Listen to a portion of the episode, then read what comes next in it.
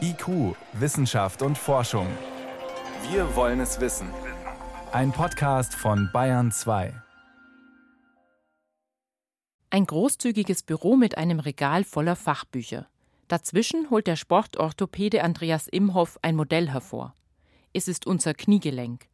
Oberschenkelknochen, Schienbein, dazwischen der Meniskus und vorne die Kniescheibe. Eines aber ist da nicht zu sehen, die Fabella.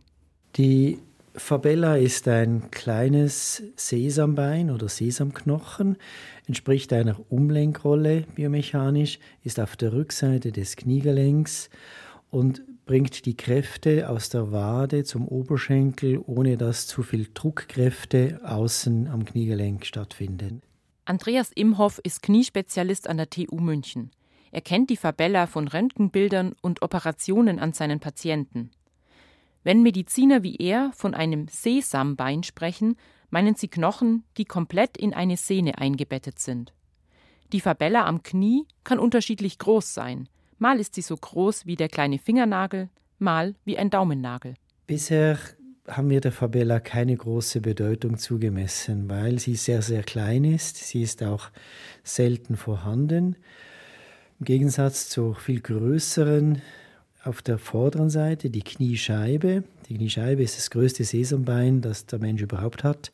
Und die ist wichtig. Wenn wir aus der Hocke aufstehen wollen, dann haben wir Riesenkräfte, um den gesamten Körper wieder in die Senkrechte zu bringen. Deshalb brauchen wir da eine Umlenkrolle. Ob wir hinten auch so eine Umlenkrolle brauchen, wissen wir nicht. Eigentlich weiß niemand, ob oder wofür man die Fabella braucht.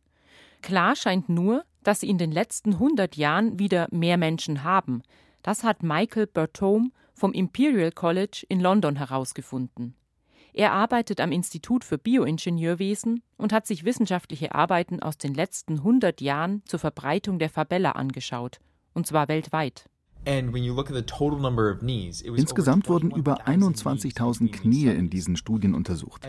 Und als wir uns die Studien insgesamt angeschaut haben, ist uns dieses seltsame Muster aufgefallen, nämlich dass die Fabella heute 3,5 Mal so oft auftritt wie noch vor 100 Jahren. Vor 100 Jahren hatte nur etwa jeder Zehnte eine Fabella. Inzwischen ist es mehr als jeder Dritte. Dieses Ergebnis hat Bertome überrascht. Über die Gründe kann der Wissenschaftler aber nur spekulieren. So what we think is happening is there's very few things that have affected everyone around the world in the last hundred years. Wir glauben, es gab in den letzten 100 Jahren nur wenige Dinge, die weltweit jeden betroffen haben. Eins davon ist, dass die Ernährungssituation heute besser ist. Darum sind wir auch größer und schwerer. Und beides zusammen, längere Beine und stärkere Beinmuskeln, sorgen scheinbar für mehr mechanische Reize oder mehr Kraft in den Sehnen.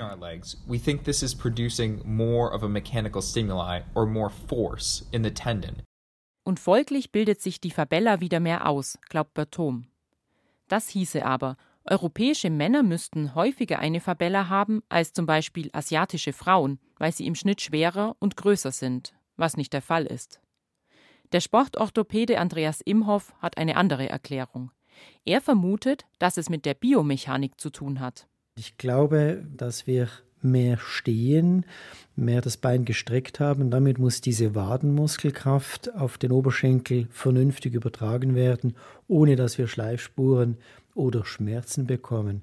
Wir wissen nämlich aus der umgekehrten Seite vorne, wenn die Kniescheibe zertrümmert ist und man sie entfernen muss, dass die Patienten nicht so gut zurechtkommen. Die haben die Mühe, das Knie wieder aktiv zu strecken. Und daraus lernt man ja gerade, wie wichtig ein solches Sesambein ist. Das ist für mich der Hintergrund, wieso wir auch hinten so etwas nun haben. Allerdings kann man nach bisheriger Erkenntnis auch gut ohne eine Fabella leben. Weil das Kniegelenk aber anfällig ist, stellt sich die Frage, ob ein Knochen mehr eventuell auch mehr Probleme verursacht. Andreas Imhoff meint, das wäre bisher extrem selten der Fall. Dennoch hat Michael Bertoms Studie einen interessanten Zusammenhang festgestellt. Der muss aber erst noch durch weitere Studien belegt werden. Hat man Arthrose im Knie, dann ist es tatsächlich doppelt so wahrscheinlich, auch eine Fabella zu haben. Warum das so ist, wissen wir nicht. Ob die Fabella also Arthrose verursacht oder ob die Fabella und Kniearthrose Symptome von irgendetwas anderem sind. Vielleicht haben manche Menschen eine genetische Veranlagung für eine Fabella Aber sicher ist das nicht, weil wir einfach insgesamt noch zu wenig darüber wissen. We don't know right now because there's so little that's known about it.